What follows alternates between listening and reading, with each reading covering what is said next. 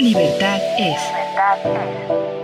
El cuerpo académico Democracia, Sociedad Civil y Libertades y el Sistema de Radio y Televisión Hipermedia de la Universidad de Guanajuato presentan Libertad es.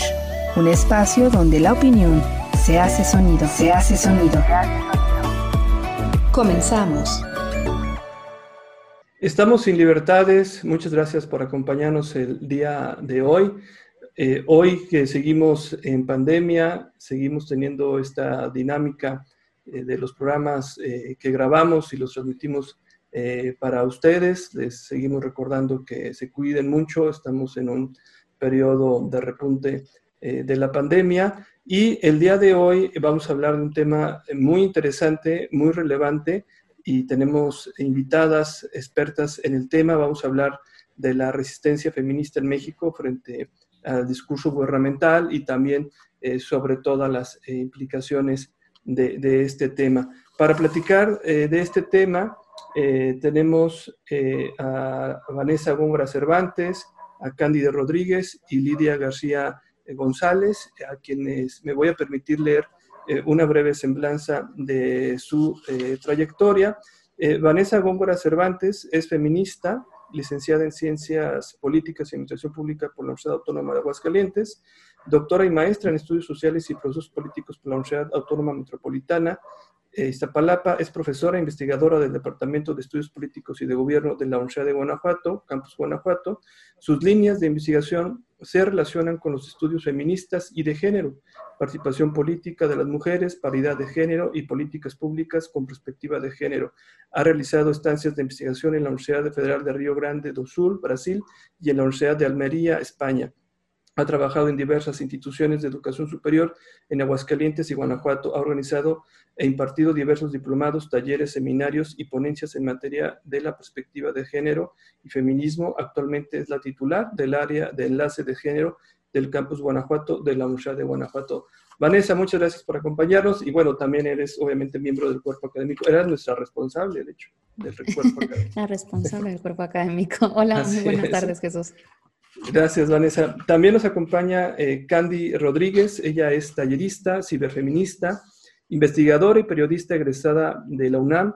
Trabaja temas de seguridad digital, violencia digital contra las mujeres, inclusión y, educación de las mujeres en y a través de las TIC, representante en México de acoso.online, primera plataforma en América Latina para resistir ante la pornografía no consentida cofundadora de Hack Lab Feminista, La Chinampa, integrante de colectiva Mecha y Ciberseguras. Hola Candy, ¿cómo estás? Hola, bien, muchas gracias por la invitación. Muchas gracias a ti por, por, acompañarnos y también nos acompaña Lidia García González.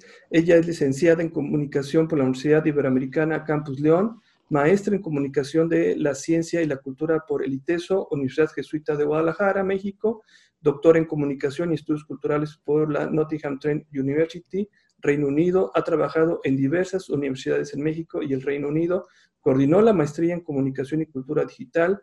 Eh, padrón nacional pertenece al padrón nacional de, que está en el padrón nacional de posgrados PNPC en la Universidad Autónoma de Querétaro. Actualmente es investigadora postdoctoral en el Departamento de Estudios Políticos y de Gobierno, Universidad de Guanajuato, Campus Guanajuato, con el apoyo del Consejo Nacional de Ciencia y Tecnología. Lidia, muchas gracias.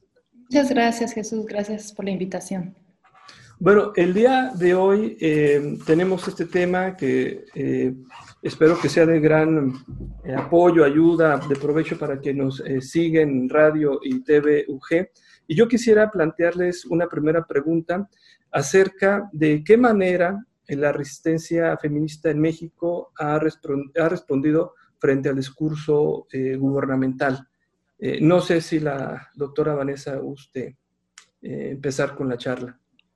Sí, es una pregunta pues que de hecho la pensamos, eh, creo que engloba ¿no? un poco el sentido que tenía esta, esta sesión, esta plática que queremos hacer con nuestras invitadas, pero que aquí tal vez lo que no, no dejamos tan expreso en la pregunta misma es que esa resistencia ya venía dándose, pero sobre todo se, hace mucho más evidente en los tiempos de pandemia, pero ya venía desde antes dándose eh, en, en, plataformas digitales, ¿no? O sea, yo creo que esa resistencia y ese posicionamiento que se tiene desde los grupos feministas, eh, pues ha encontrado un gran mecanismo, un gran medio en las plataformas digitales, en, las redes sociales.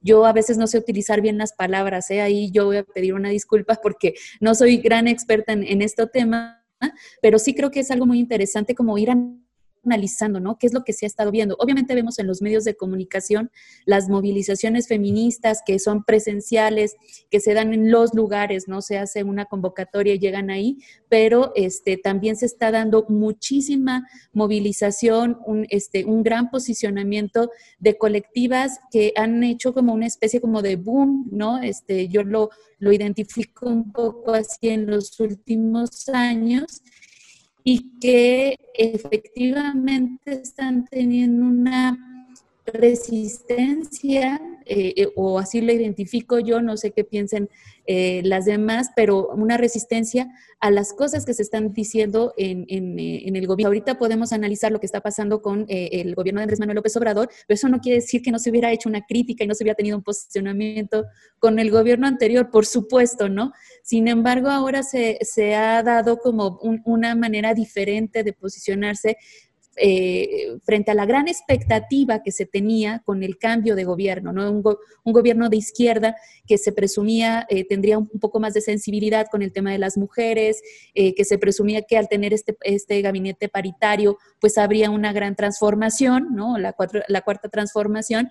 Sin embargo, pues desde los primeros momentos del gobierno ha habido una serie de conflictos y una serie de em, pues desencuentros pero pues ya, ya llegando un poco más a, incluso hasta crisis, en donde ha tenido que posicionarse este, tanto el gobierno como los propios grupos feministas, ¿no? Entonces, eh, eh, solamente por nombrar algunos, pero seguramente muchos lo conocemos, pues tiene que ver con las manifestaciones feministas en donde no hay un respaldo, la, toma que hubo de, de, la Comisión de Derechos Humanos, también ahí hubo una gran crítica, este, pero por ejemplo, cuando eh, se toman decisiones en políticas públicas que son o consideramos muy graves, como lo de las eh, guarderías, como lo de los refugios, que eh, incluso también, bueno, la disminución de presupuesto que hemos estado presenciando y que todavía en, la última propuesta que se mandó a, Cámara de Diputados, pues eh, lo, hemos visto, pues eso es como muy grave y ha habido ahí una serie de encuentros. Entonces,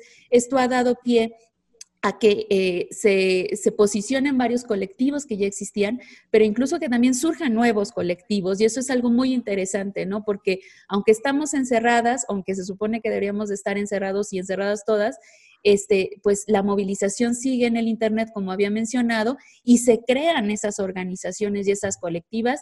Y una de ellas es, nosotras tenemos otros datos, ¿no? Solamente por poner un ejemplo, que es una organización pues muy importante que, que también tiene un posicionamiento constante, cotidiano en las redes sociales, que siempre están llamando a expertas a opinar y que pues parece ser, eh, tal cual como, como viene el nombre, pues es frente a los datos oficiales que se están dando a gobierno, pues es nosotras tenemos otros datos, ¿no? Y el principal tiene que ver con violencia, tal vez, ¿no? Eh, que la violencia eh, no es que esté disminuyendo, ¿no? En tiempos de COVID la violencia está aumentando, ¿no? Entonces yo, me quedaría ahí como para también explicar un poco el, contexto que tenía esta sesión. Eh, gracias, Vanessa. Lidia, Candy, quien, quien guste. Eh, pues bueno, retomando aquí lo que eh, mencionaba la doctora Vanessa, pues sí, la gran pregunta que desde la comunicación nos estamos planteando es de qué manera se están resignificando estas nuevas protestas.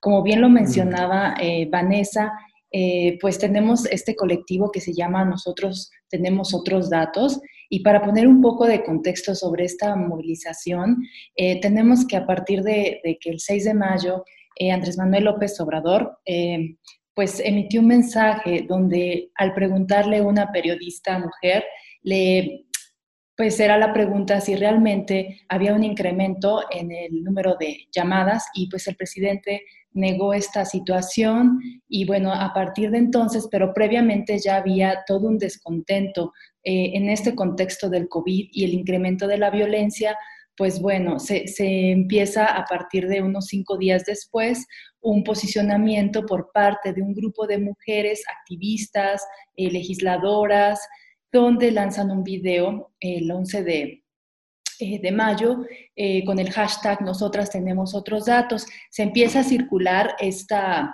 carta por Google Docs, que pues como sabemos hoy día utilizamos estas plataformas, y bueno, se recuperan 5 mil, 7 mil firmas y se hace un video. En este video, que es un collage, eh, que empieza a viralizarse en redes sociales, pues declaran su indignación ante este posicionamiento del presidente, que bueno, en movimientos sociales pues es el, la gota que derramó el vaso por un gran, eh, eh, descontento previo. Y bueno, en esta carta y el video pues ellas dejan de manifiesto que el principal obstáculo para el desarrollo y la participación en todos los ámbitos de la vida de las mujeres es la violencia, ¿no?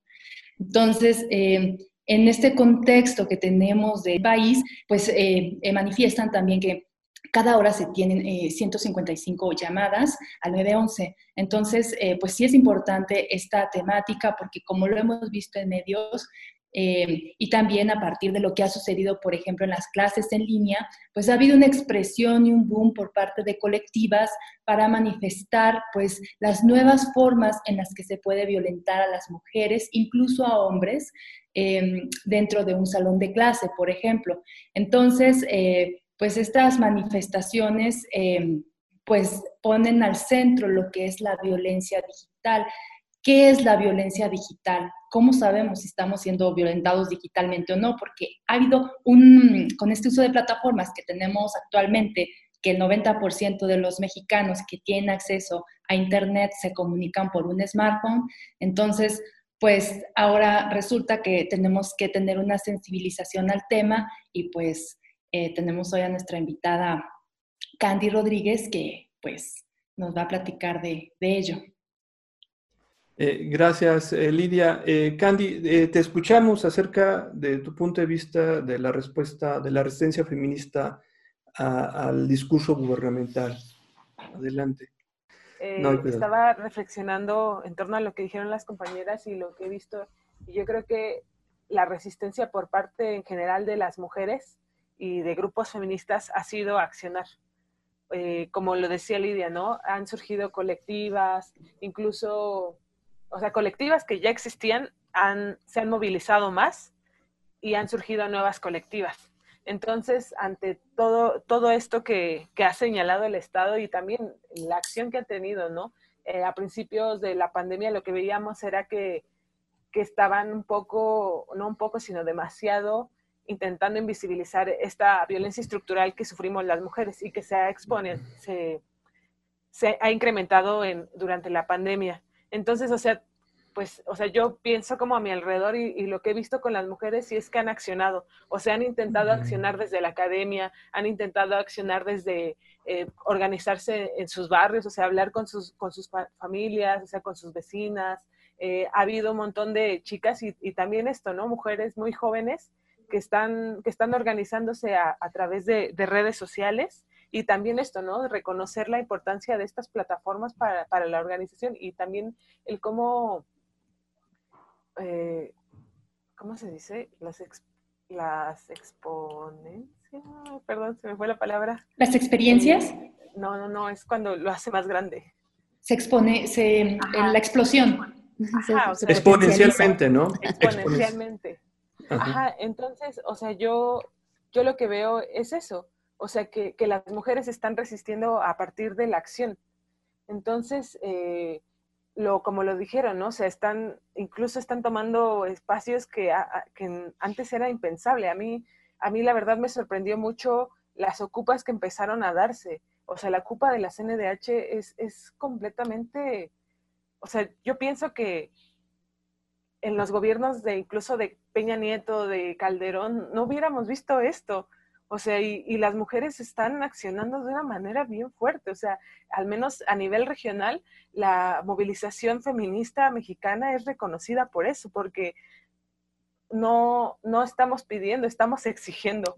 Y o sea, a mí eso me parece muy fuerte y el, también el que de un modo los medios están cambiando los discursos. O sea, sí, se habla mucho de vandalismo en, las manifestaciones, pero a la vez también se habla demasiado de, lo que está pasando y del descontento social que hay. O sea, no, no es de gratis eh, que, surja esto. O sea, hay 10 feminicidios al día en México. ¿Cuántas mujeres no son violentadas en cualquier ámbito? O sea, en el espacio offline, en el espacio online. Este, entonces, o sea, a mí me parece que, que esta acción que está en el mundo virtual y en el mundo físico es, es la resistencia a los discursos, es estar eh, mostrándolo y mostrándolo y mostrándolo. Y o sea, sí hay, hay medios que no lo hablan y que sí se habla mucho de vandalismo, pero también se, se o sea, yo veo también que las generaciones más viejas, o sea, empiezan a reconocer la importancia de, de hacer algunas mujeres mayores he escuchado que dicen como, bueno, yo ni siquiera me había dado cuenta de toda mi vida hasta que estamos cambiando también estos discursos. Entonces yo creo que, que eso, o sea, que, que, la acción y la movilización por parte de las mujeres es lo que está haciendo frente a los discursos eh, gubernamentales.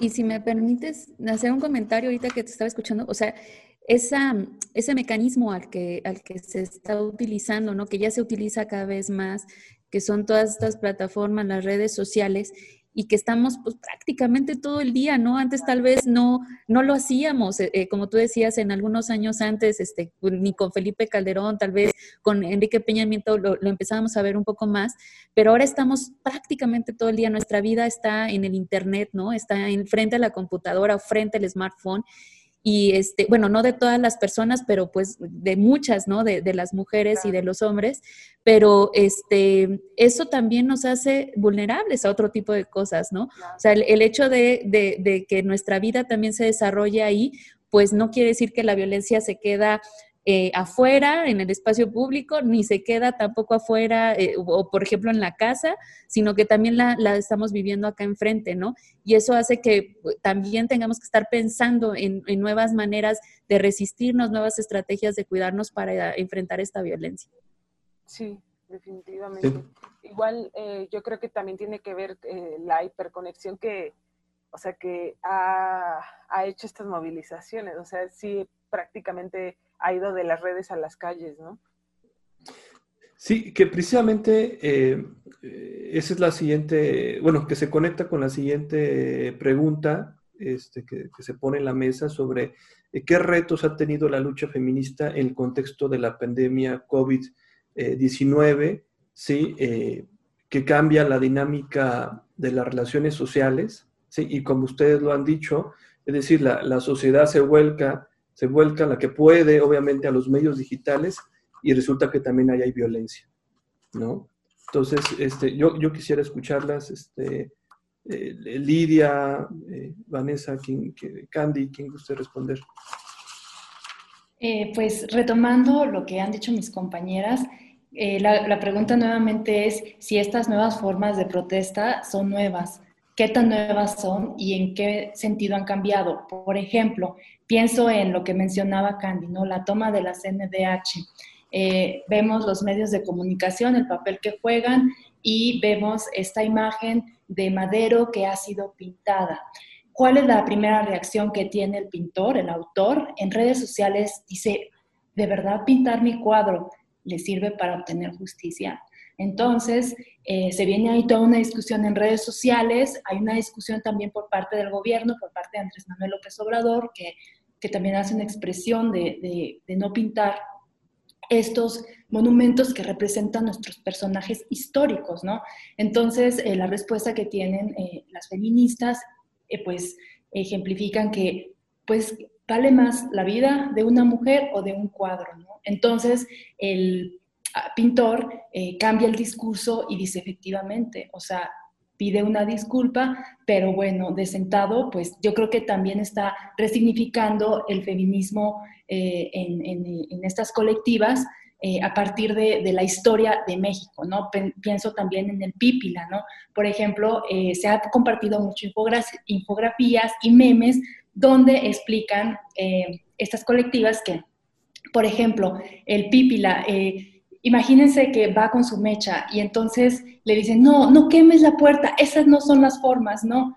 Pienso, ¿qué diría hoy el Pípila? O sea, ¿lo convencerían de ir a hablar con los españoles o a lo mejor lo meterían a un psiquiátrico o lo golpearían? Entonces, las manifestaciones feministas ahora toman estos símbolos para eh, ponernos a pensar sobre nuestra historia, ¿no? Si estamos ante un cambio histórico en que nuestros personajes con los que crecimos en la primaria, pues de qué manera los podemos resignificar para lo que estamos viviendo hoy día, ¿no? ¿O qué estamos viviendo hoy día? ¿Por qué las mujeres están tomando el papel que, no sé, hace 10 años tomó los movimientos por, por la paz o los, em, pienso mucho en lo que dijo Sicilia cuando dice a finales del 2011, el movimiento por la paz va a ser el último movimiento pacifista.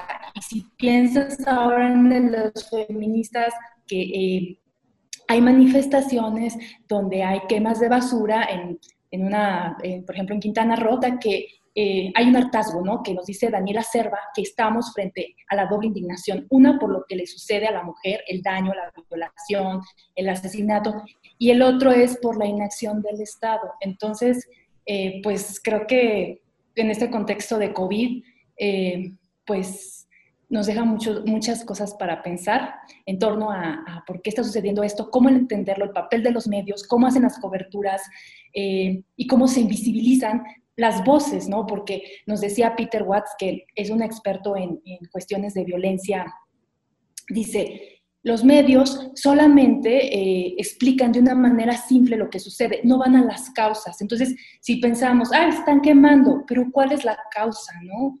Cuál es la indignación, por qué queman, por qué hasta ese punto. Entonces, hace poquito sacó las, las luchadoras, esta colectiva, en una infografía, cómo es el círculo de violencia en el que no hay otra forma de accionar, porque pues en un momento se tenía diálogos, ¿no? Recordamos los diálogos por la paz con el gobierno calderonista, pero ahora, eh, por ejemplo, en la CNDH hubo ahí todo un intento de diálogo, pero no se llegaron a acuerdos y pues eh, no justifica el, el, hecho que pues en este país se necesita justicia, ¿no? Dado que eh, es muy alto el, número de, pues de, datos hacia, eh, hacia todo este tipo de violencias y pues se sigue repitiendo. Entonces cada vez va creciendo más como un virus, como la infodemia y pues no queda otra más que eh, ser parte de este movimiento. Recordemos el hashtag 9M, ¿no? Que hasta las instituciones universitarias tomaron un posicionamiento donde, pues, eh, muchas mujeres eh, decidieron quedarse en su casa para ser parte de, tomar parte de esta empatía a lo que estamos viviendo, ¿no? Gracias, Lidia. Vanessa, Candy, quien guste. Yo estaba pensando, o sea, pues uno de los mayores retos o, que se ha encontrado en este momento es reconocer estas violencias digitales, ¿no? Porque muchas, eh, muchas organizaciones, muchas activistas, en realidad muchas mujeres, cualquier mujer que esté conectada es, es, propensa a sufrir violencia de género en línea, se ha encontrado con eso, ¿no? Lo que hablaban hace rato era de, de esta hiperconexión y de que nuestra vida literalmente eh, de las personas que tenemos oportunidad de trabajar en temas más académicos, de investigación, que trabajamos en oficina, nos, fuimos a, Internet, ¿no? Entonces, el, reconocer que está incrementando la violencia digital, o sea, que esta violencia estructural eh, no, no es que se está pasando, o sea, como está tomando nuevas modalidades y es a través del espacio digital, ¿no? El reconocer que que cada vez hay más doxing, hay este, más difusión de contenido íntimo sin consentimiento, que hay más silenciamiento por parte de, de otros, de otros usuarios. Eh, esto, entonces, al menos es lo que desde las colectivas en las que trabajo eh, son, son cosas que hemos identificado y se convierte también en un reto, ¿no? En generar estrategias de alfabetización digital para, para, algunos grupos, o sea, para mujeres, para periodistas. Entonces, al menos en estos meses nosotras nos hemos centrado en eso, ¿no? En dar talleres y capacitaciones de seguridad digital a las personas que más podamos. Incluso también eh, hemos hecho análisis de cómo la tecnología está tan relacionada a la violencia doméstica, ¿no? Y cómo puede ser que el uso de, de las TICs pueda, este, poner a las mujeres en situaciones de mayor vulnerabilidad en sus hogares. Entonces, o sea, hemos estado como en esa, desarrollando guías para intentar romper estos círculos de violencia y también para no contribuir a la desinformación. Gracias, Candy. Eh, Vanessa, te escuchamos. Sí, no, bueno, yo estoy totalmente de acuerdo con lo que han dicho Lidia y Candy. Y yo lo que pensaba es que precisamente mm, eh, la pandemia pues nos puso en un reto a todos, ¿no? O sea, eh, a mí me queda muy claro pues que, que, a las autoridades las agarró totalmente desprevenidas. Si a todos nos agarró y a todos nos agarró así, pues también a las autoridades, por supuesto, ¿no? Y creo que, yo creo que gran parte de esta gran movilización que se está viendo y de toda esta estructura que se, que se está haciendo cada vez más grande, ¿no? Este boom de colectivas o que están eh, todavía siendo más fuertes en, en los espacios digitales, yo creo que tiene que ver con el gran miedo casi, casi eh, totalmente justificado del gobierno, ¿no? O sea, que sea una gran justificación de, pues es que no podemos hacer nada, ¿no? Que no ha sido tal cual, eh, o en algunos, tal vez en algunos espacios sí se, sí se llega a decir eso, pero lo, el problema ha sido que se ha dicho que no hay, ¿no? Entonces, en primer lugar, eh, posicionarlo y decir, claro que está, que existe el problema, ha aumentado el problema, el problema de violencia familiar, etcétera, y además todo esto que comentaba Candy, ¿no? Y además se ha transformado, ha, adquirido nuevas modalidades este, eh, ahora en el ciberespacio, pero es como también forzar, ¿no? O sea, creo que el gran reto, si yo contestara tu pregunta de la lucha feminista, sería forzar a que se tomen acciones necesarias, ¿no? Aunque sin eh, confiar demasiado en que solamente sea en, la parte del gobierno, ¿no? Eh, como lo vimos nosotros con el renacimiento de la sociedad civil por ahí de los años 80, pues era la desconfianza en el gobierno lo que hacía que se crearan las organizaciones de la sociedad civil, ¿no? Entonces ahora estas nuevas colectivas, estas nuevas organizaciones feministas, frente a la desconfianza, frente al miedo de que no esté pasando nada y no se, no se esté haciendo nada en el gobierno, pues toman también las acciones y las estrategias por, por sí mismas, ¿no? O sea, decir, vamos a, reunirnos y creo que eso también es algo bueno del Internet. Este, no nada más nos pone en una posición de vulnerabilidad, pero también hay una ventaja, que es que estamos más conectadas eh, desde el punto de vista en que, bueno, por ejemplo, aquí en Guanajuato éramos poquitas feministas, ¿no? Ahí como que de repente nos veíamos este, muy contadas veces y nos contábamos con, con los dedos de las manos, ¿no? Y de repente ya hay muchísimas más, pero estamos este, conectadas con las de la Ciudad de México, con las de Veracruz, con las de Tijuana, con las argentinas, con, o sea, yo creo que eso también es, es algo que, que, está pasando y que nos permite fortalecernos y desarrollar nuevas estrategias para poder este, posicionarnos frente a, esta inacción gubernamental. Sí, eh, que esa es, digamos, que la, eh, lo que estamos analizando, ¿no? La, respuesta de la resistencia feminista y cómo eh, está tomando dentro de la adversidad de la, de la pandemia, ¿no? Estas ventajas que, que, tú señalas, ¿no, Vanessa? De potencializar eh, las redes eh, sociales, estas videollamadas que antes casi no se hacían y ahora todo el mundo las hace y se encuentra y dinamiza, sí dinamiza este, eh, muchas, muchas cosas. En ese sentido, ¿cuáles han sido los factores que han visibilizado recientemente la lucha feminista en los medios de comunicación y redes sociales de Internet? O sea, yo sé que ya, ya han abonado ustedes, pero puntualmente si han surgido colectivos, esto que nos dice eh, Candy, de que resulta que las TICs exponen eh, eh, más a la violencia este, doméstica, ¿no? es un problema, pero también puede ser la solución. las escucho. Candy o Lidia. pues mira, aquí yo me quedé pensando en lo que estaban diciendo las compañeras sobre lo que dice Candy, del accionar. Sí, entonces las mujeres han tomado ese papel que tiene que tomar eh, el Estado de protección en esta cuestión digital.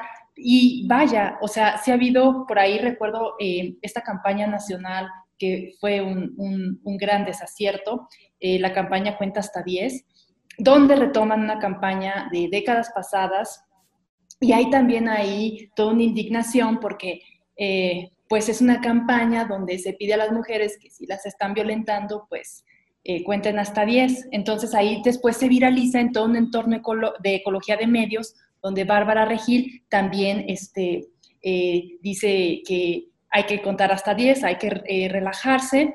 Y pues más adelante este, se vuelve una cuestión viral de, de memes, ¿no? O sea, se lo, con este huracán que hubo en Cancún y que estaba ahí Bárbara Regil, y dicen, a ver, cuenta hasta 10, pues no, tienes que hacer algo, o sea, te tienes que mover a un refugio. Entonces, en ese sentido, pues sí ha habido esa estrategia, esa acción, pero pues ha sido insuficiente, ¿no? Estamos hablando ahí de una campaña. Y yo, le, yo me gustaría preguntarle a Candy, ¿qué pertinencia tiene en México una, eh, una estrategia de, de ciberseguridad nacional Lidia, ¿qué les parece si vamos a una pausa este, para no cortar la respuesta de Candy? Vamos a una pequeña pausa y regresamos a eh, Libertades. Una pausa y volvemos. Ya estamos de vuelta. Gracias por continuar con nosotros. Libertad es. Estamos de regreso a Libertades. Estamos hablando sobre la resistencia feminista en México frente al discurso gubernamental. Estamos eh, con Vanessa Góngora Cervantes, Candy Rodríguez y, Lidia eh, García platicando al respecto. Eh, Lidia, si nos haces favor de, formular nuevamente la pregunta que, que, le hacías a Candy para retomar la charla. Sí, claro que sí, Jesús. yo le preguntaría a Candy. Eh, ¿qué pertinencia tiene en México una estrategia de, ciberseguridad nacional? Ok. Eh, voy a responder primero la, pregunta que nos hizo Jesús y después pasamos a eso, o sea, como ligándolo. Eh, era que se ha visibilizado recientemente en redes sociales. yo creo que se ha sido bien importante el el hacer estos análisis que, que, decía esta Lidia de interseccionales, ¿no? O sea, y de que todo está conectado. O sea, no es que, por ejemplo, que las mujeres estén en situaciones de violencia porque quieren estar, ¿no? Y porque no puede, porque, o sea, como algo bien que se dice un montón en México, ¿no? Está como, le gusta que le peguen, está ahí porque quiere, y cuando no es así, o sea, empezamos a reconocer que son círculos de violencia que van más allá y que son problemas estructurales. Entonces, yo creo que eso se ha podido visibilizar también porque ha empezado a haber un montón de información al respecto en redes sociales. Eh, o sea, yo a principios de la pandemia vi que todo el mundo estaba haciendo conversatorios, que estaban haciendo infografías y que de algún modo, o sea, esa información podía estar llegando a más mujeres que no, no se reconocían en esta, en estas en esta violencia estructural. Eh, también eh, hace rato decías como que las TICs pueden este, exponencializar la violencia doméstica. más bien yo creo que están tomando nuevas modalidades, o sea, porque la violencia en, casa ya, ya está, ¿no? O sea, solamente, o sea, ya existe, solamente que a través de las tecnologías puede ser que exista mayor control, porque ya no solamente va, va, a haber un control físico por parte de las mujeres, sino también un control virtual. O sea, pueden aislarlas, o sea, no, no solamente física, ¿no? Al quitarle su celular, su dispositivo a cualquier persona, le estás cortando un montón de derechos, ¿no? Y le estás este, violentando de un montón de maneras. Entonces también es eso, o sea, reconocer que hay nuevas modalidades en, en la violencia que existe en casa. Eso por un lado. Entonces, o sea, yo creo que, que ha servido mucho para, para señalar estos discursos del, del, gobierno, señalar que lo que están diciendo es falso, o sea que las mujeres están viviendo ciertas circunstancias y también ha servido para que muchas mujeres se, conecten entre sí, retomando lo que han dicho Lidia y Vanessa. O sea, eh, antes eran, eh, voy a decir, eh, bueno, es que creo que yo empecé a movilizarme hace unos menos de 10 años, o sea, entonces supongo que sí, antes eran como eh, algunas cuantas por, por el país y era imposible conectarse, ¿no? Y ahora, pues por el uso de TICs es más fácil que podamos generar redes, al menos todas las mujeres que nos movilizamos en torno a temas de, de feminismo y tecnología, tenemos redes muy grandes en Latinoamérica. Y, y gracias a Internet es que hemos podido conectarnos, contactarnos y ver de qué manera está afectando a, las mujeres de, manera regional, o sea, cómo afecta la violencia digital, cómo está la violencia, dando estrategias de cuidado, o sea, generar eh, guías, o sea, hemos hecho un montón de cosas para esto. O sea, yo creo que, o sea, que es necesaria una estrategia nacional de ciberseguridad eh, en México, o sea, y no me gusta llamarlo o sea, sí tiene que ser ciberseguridad porque lo propone el Estado, eh, porque hay muchas, o sea, hay que tener memoria histórica con respecto a lo que ha pasado en México en, cuestión de violación a los derechos humanos eh, relacionado con, tecnologías. Eh, ha habido espionaje gubernamental, ha habido o sea, ha habido un montón de, de coerción de, derechos, entonces, o sea, yo creo que, es necesario que se retome el tema. No sé en este momento cómo está el gobierno de Andrés Manuel López Obrador, pero al menos con el gobierno de Peña Nieto que dejó una estrategia inconclusa, no había una perspectiva de derechos humanos y no había una perspectiva de género. Afortunadamente, digital en México eh, contra las mujeres ha sido, ha sido consecuencia de, la lucha feminista. O sea, ha sido consecuencia de que un montón de organizaciones, que un montón de mujeres han, este, han, visibilizado, pues, qué es esto y por qué es importante hablarlo. Eh, sin embargo, la, política pública que se está generando al respecto de este tema me parece que no, no es la indicada, eh, porque está trabajando para la consecuencia y no para la prevención. Entonces, eh, yo creo que es necesario que el Estado se haga cargo de todos estos temas, porque lo que les digo, ¿no? Somos las mujeres y somos las organizaciones quienes estamos generando eh, documentación, quienes estamos dando acompañamiento, quienes estamos generando estrategias de alfabetización para ciertas comunidades. Entonces, eso es algo que le toca al Estado. Entonces, definitivamente es necesario que se empiece a, o sea, que empiece a haber esta acción por parte del, Estado y del gobierno en turno. A mí se hace bien interesante lo que, lo que dice Candy, porque eh, ya habíamos identificado, por lo menos en muchas investigaciones se habían identificado, que en los momentos de crisis, eh, a las primeras que las golpean la crisis son a las mujeres, por ejemplo, en términos económicos, ¿no? Eh, y, pero también las mujeres son las que han eh, sostenido, pues, muchas veces a los países para que la crisis no sea mucho mayor. Y eso está documentado y se ha mostrado en muchas investigaciones. Si nosotros pensamos en la pandemia, eh, en lo que estamos viviendo, pues podríamos estar viviendo algo muy, muy similar. En el sentido, así como lo está diciendo, ahí se va a escuchar un poco de ruido, así como lo está diciendo Candy, esperaríamos que el Estado tuviera una intervención en todo esto, ¿no? En, tener una estrategia, una política pública bien determinada, pero que, por ejemplo, acá las colectivas ya vienen haciéndolo, ¿no? Sea, lo venían haciendo antes de la pandemia, pero han estado forzando todavía más, ¿no? Este, sus, su autocuidado, sus redes, este, para, para vincularse, pues para hacerlo realidad, ¿no? Y no esperarse a la acción del Estado. Y también, pues vemos desgraciadamente lo mismo, ¿no? Que, que ha sido que a las mujeres, por ejemplo, en la crisis, eh, al ser las que estaban vinculadas con este, con, eh, con, el empleo informal, etcétera, les ha golpeado muchísimo, ¿no? También las crisis, pero han tenido que salir adelante. Entonces, eso se me hizo muy interesante porque vemos desgraciadamente, y digo desgraciadamente desde el punto de vista de la crisis que golpea a las mujeres, cómo se repite, pero cómo tienen que volver a, resistir pues esa crisis y a sacar pues la casta, ¿no? Y, y, muchas veces sacar adelante a las familias, etcétera, pero sobre todo a empezar a desarrollar todas estas redes para poder apalear pues la violencia que se vive, este, decían offline, pero también ahora la que se vive online, ¿no? Entonces, este, eso me pareció muy interesante.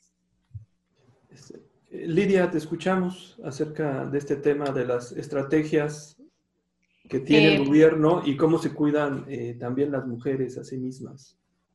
Pues eh, muy interesante lo que dicen las compañeras, ¿no? Yo pienso en, en cómo pues la mujer, todas las luchas que, que, tuvieron, las que nos antecedieron para que pudiéramos votar. Entonces yo pienso que aún todavía no vislumbramos qué derechos en unas décadas las mujeres podremos alcanzar en esta perspectiva de lo digital que pues nosotros no podemos, van a, eh, o sea, cómo se van a, transformar. Por ejemplo, eh, pienso mucho en, pues en, los modos, en, ahora en, que estamos en pandemia, en las clases en línea, ¿no? Lo que podemos hacer, o sea, cómo se puede violentar a un estudiante al decir, prende tu cámara, ¿no? O sea, de qué manera eh, ha habido casos en el que se han burlado de, mujeres o de hombres por, de, estudiantes por cómo es su, casa, ¿no? O por los gritos, o em, que se escuchan de afuera. Entonces, em, creo que con esta pandemia como decía Candy, eh, pues esas violencias que ahí han estado,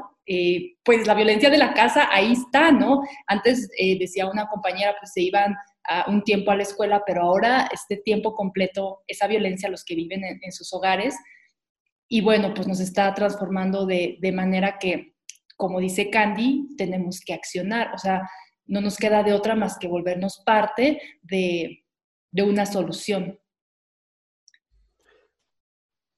Sí, eh, ustedes entonces evalúan eh, que el actual eh, gobierno tiene, bueno, lo han mencionado, es decir, está siendo sobrepasado sobre todo los diversos problemas que ha traído, uno, la pandemia, y que tampoco está sabiendo asimilar esta, y atender la, violencia que se, que se está gestando, que se está dando en los medios digitales, ¿no? Entonces, yo, yo quisiera saber esto si efectivamente su, percepción es eh, el que el actual gobierno, eh, cuál ha sido su actuar, su reaccionar, y dos, en dado caso, eh, cómo se pueden cuidar las mujeres, qué estrategias se pueden seguir al respecto.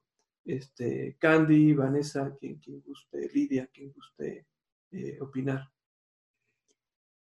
Bueno, yo, yo breve, pues sí, efectivamente yo creo que el, el gobierno bueno, ahí podríamos caer como en toda una discusión sobre si se le puede considerar populista, no populista, ¿no? Pero yo, yo podría decir que dentro de, lo, de las características que se dan a los gobiernos populistas, en cuanto al tema de las mujeres, sí ha sido muy populista. O sea, no, no sé si en todo lo demás que, que, que, que tuviera ¿no? que ver con otro tipo de políticas públicas, pero el posicionamiento frente a las mujeres ha sido, a ver, el pueblo no tiene género, ¿no? O sea, no tendríamos por qué estar evaluando una perspectiva de género, o sea, eso no está, no forma parte, pues, de, lo que ellos plantean. Y lo que plantean tal vez en, términos de, la paridad, ¿no? Que, que son grandes avances, pues eso ya se venía dando, ya era como un parte, como, como una inercia, ¿no? Este reconocimiento que han tenido ha sido una inercia. Pero lo que nos han demostrado frente a, las grandes problemáticas como esto, el lamento de la violencia, los feminicidios, ¿no? o sea, cada vez que hay un feminicidio, pues hay este, una gran indignación este, social y de, la, de, los movimientos, del movimiento feminista, y pues no han sabido llevarlo. Entonces yo creo que ahí sí eh, ha fallado mucho eh, dentro del gobierno, no sé, esa eh, sabíamos que había feministas que, participaban y que formaban parte de Morena y creo que les ha faltado un poco más de diálogo, ¿no? Con quien toma las decisiones o quien todos los días este, se para en la mañanera, ¿no? En la, conferencia matutina a platicarnos. Y por el otro lado, yo creo que este, lo, que tiene que, lo, lo, que hacemos, porque pues yo también me, me, considero parte, ¿no? Aunque sea académica, pero lo que hacemos las feministas, pues es esto que hemos venido platicando, ¿no? Formar redes ir acompañándonos. Hace, hace mucho tiempo esta palabra acompañamiento este, em, ya eh, se ha colado pues a, nuestro lenguaje común y cotidiano y tiene que ver precisamente con que aunque no seas la gran experta, ¿no? La gran abogada, haces un acompañamiento a una persona, en este caso otra mujer, para animarla y para, para darle fuerza para que, por ejemplo, pueda presentar una denuncia, para que pueda este, hacer su demanda, para que pueda salir de su casa y buscar un refugio. Y esa palabra funciona yo creo que ahorita para muchas otras cosas, ¿no? Ese acompañamiento de toda la violencia que se vive también en el ciberespacio y muchas otras cosas más, ¿no? Eh, lo, que nosotros hemos visto, y yo lo puedo decir desde mi experiencia eh, aquí, por lo menos en Guanajuato, es que ha cambiado muchísimo muchísimo la movilización que se tenía de las feministas de hace 10 años. o hace menos años a lo que se vive actualmente. O sea, son mucho, tal vez esa diplomacia que muchas veces nos, nos, detenía varias, ¿no? De cómo le vamos a decir esto, cómo le vamos a pedir, cómo le vamos a exigir, y ellas súper aventadas, ¿no? Eh, y como, como se dice en muchos espacios que me se me hace muy interesante, poniendo el cuerpo, ¿no? O sea, ponen el cuerpo y eso yo creo que siempre se lo estaremos agradecidas y pues hay que seguirlo analizando. Es, es, algo totalmente diferente, este, o bueno, que, que, ha ido aumentando de una manera eh, exponencial, como hemos estado diciendo, que se tiene que poner sobre la mesa de eh, gracias, Vanessa. Eh, Candy, te escuchamos.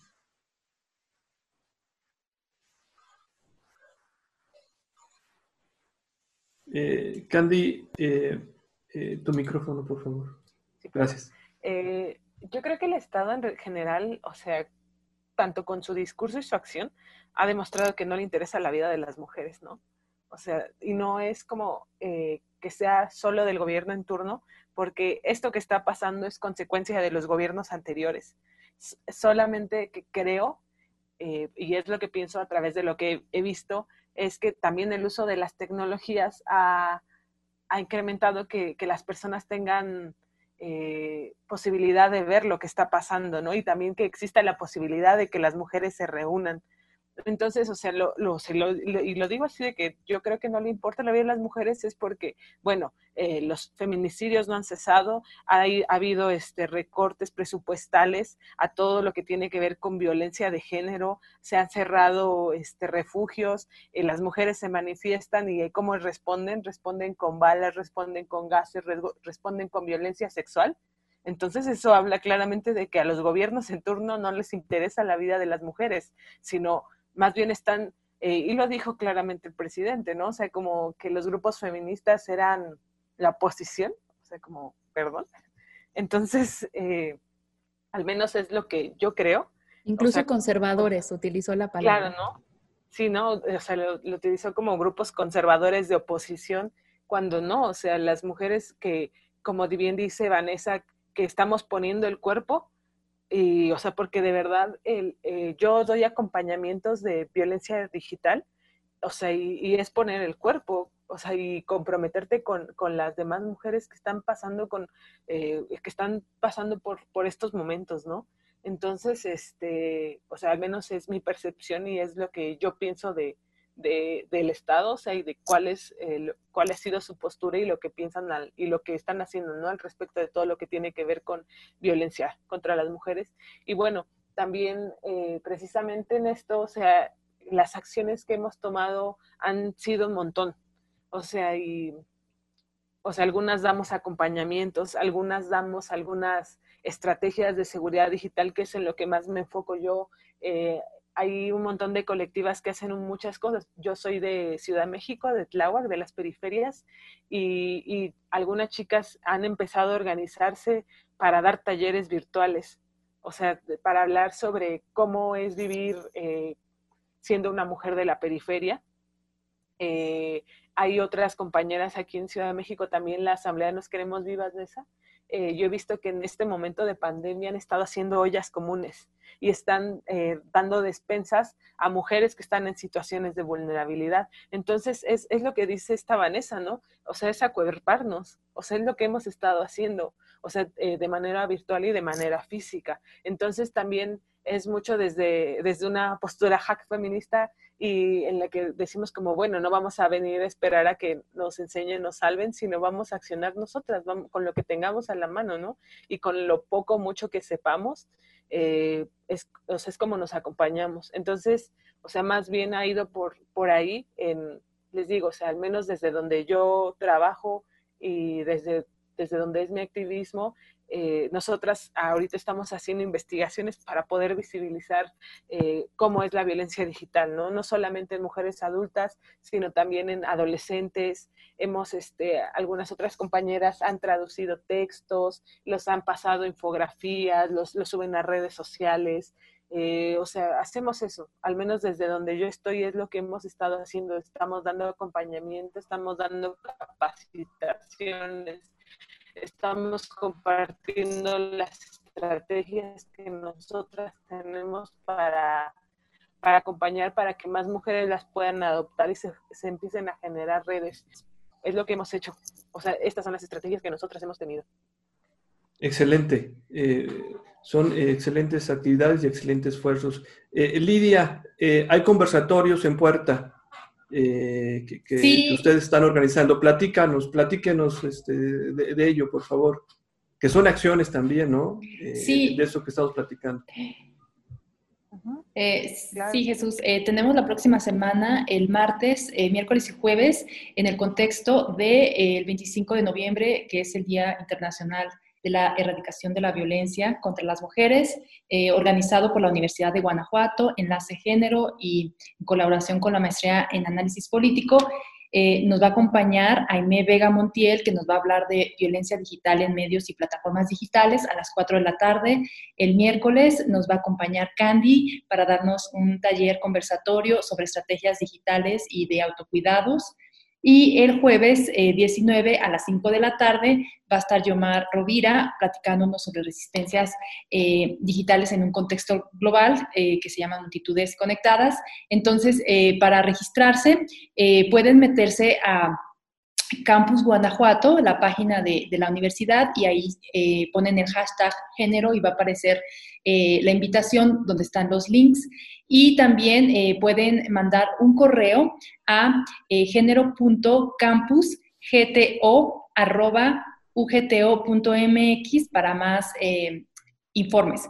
Es preciso mencionar que está invitada toda la comunidad universitaria, especialmente mujeres, y bueno, previo registro y atendiendo esta sesión virtual, se dará una constancia por cada conversatorio que participen.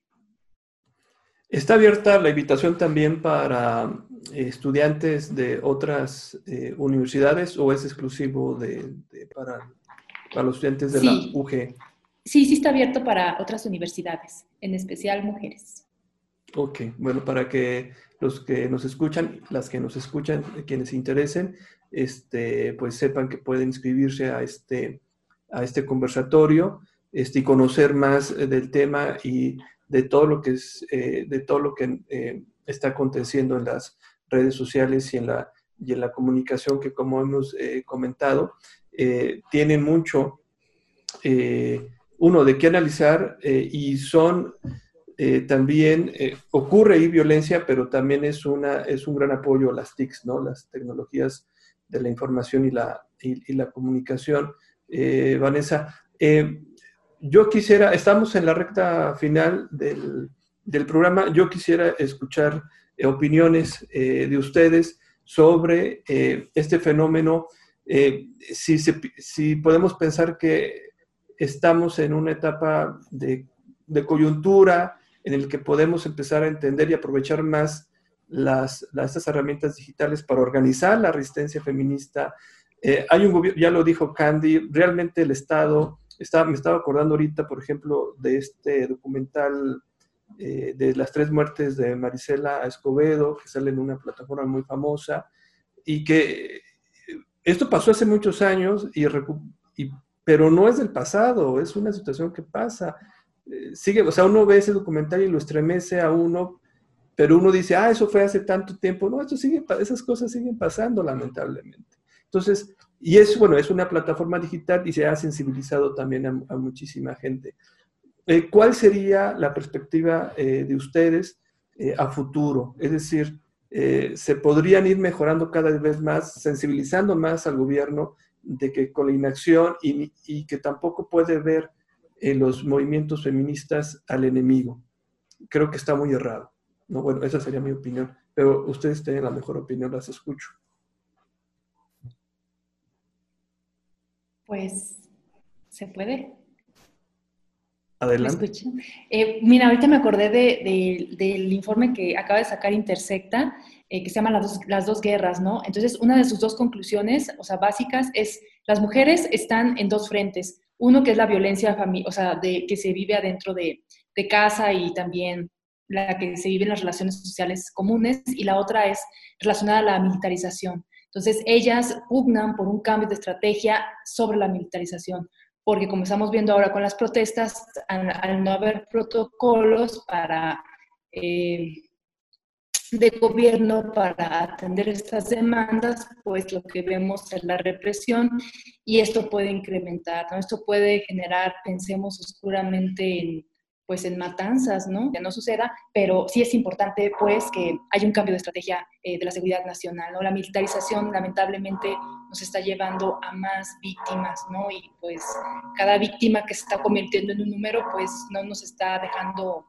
pues nada, ¿no? O sea, se tiene que haber un cambio pues desde la perspectiva de este informe de Intersecta. Y fíjate, vinculado con esto que comenta Lidia, este, que tiene que ver con política pública, yo pondría, eh, lo vimos en las elecciones de, Estados Unidos, eh, se ponían, por ejemplo, los dos mapas que tenían que ver con cómo habían votado los hombres y cómo habían votado las mujeres, y había una gran diferencia, ¿no?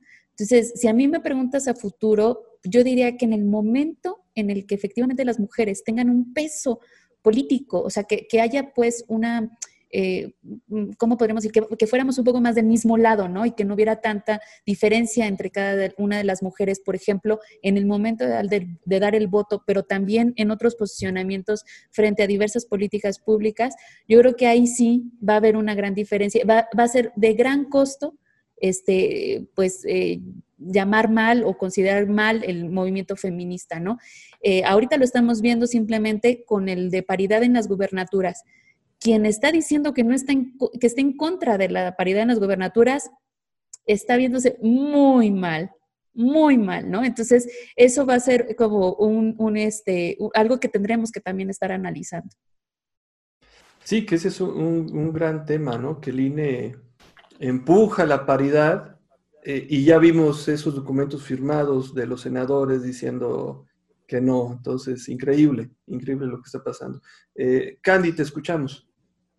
Eh, estaba pensando y yo creo que, o sea, que tiene que haber mucha sensibilización, más bien, o sea, en reconocer que, es un problema, ¿no? Y que, o sea, que esto va a ser respuesta ante, ante, ante la inacción y ante la omisión que está teniendo el Estado.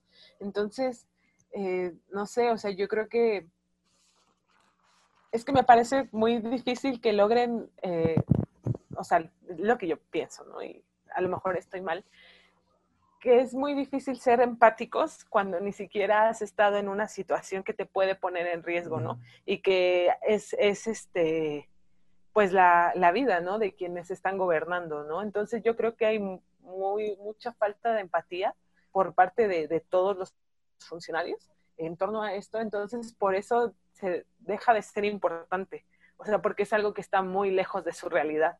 Eh, yo creo que va a tener que seguir la acción por parte de la población para que de algún modo u otro se tomen cartas en el asunto, porque yo creo que por sí mismos nunca lo van a hacer, o sea, como que va a tener que seguir hablándose, eh, o sea, es lo que, no sé, o sea, es que, o sea, como que no, no, no, me cuesta mucho trabajo vislumbrar algo muy distinto a lo que este, está pasando en este momento en el país, ¿no? O sea, más porque tenemos antecedentes de tanta violencia. Entonces, ¿cómo erradicas la violencia si llevas más de 20 años así? Claro, este no es, no es, un, no es un problema que se vaya a resolver lamentablemente rápido, eh, pero yo creo que se están haciendo muchos esfuerzos. Parte de ello es la conversación que, que hemos tenido, eh, tenido el día de hoy eh, los conversatorios que ya nos dijo Lidia que viene el 17, 18, 19 de noviembre, este, tómalo en cuenta, que es sobre violencia digital, súper interesantes y valiosos. Cerraría yo aquí el, programa, les agradezco eh, mucho a, Lidia, a Candy Rodríguez, a Vanessa Góngora por la charla que tuvimos el día de hoy. Están las puertas de libertades abiertas para que eh, vengan a platicarnos eh, sobre hallazgos de las investigaciones, sobre lo que está pasando sobre este, sobre este tema. Este, les agradezco mucho. Nos escuchamos y nos vemos en los medios del sistema de radio y televisión e hipermedia de la Universidad de Guanajuato. Hasta luego. Libertad es. Gracias por sintonizarnos. Nos escuchamos en la siguiente emisión. Libertad es un espacio donde la opinión se hace sonido. Se hace sonido. Realización y conducción Jesús Aguilar López. Libertades es presentado por el Cuerpo Académico Democracia, Sociedad Civil y Libertades de la Universidad de Guanajuato. Libertad es. Este programa es una producción del Sistema de Radio, Televisión e Hipermedia de la Universidad de Guanajuato.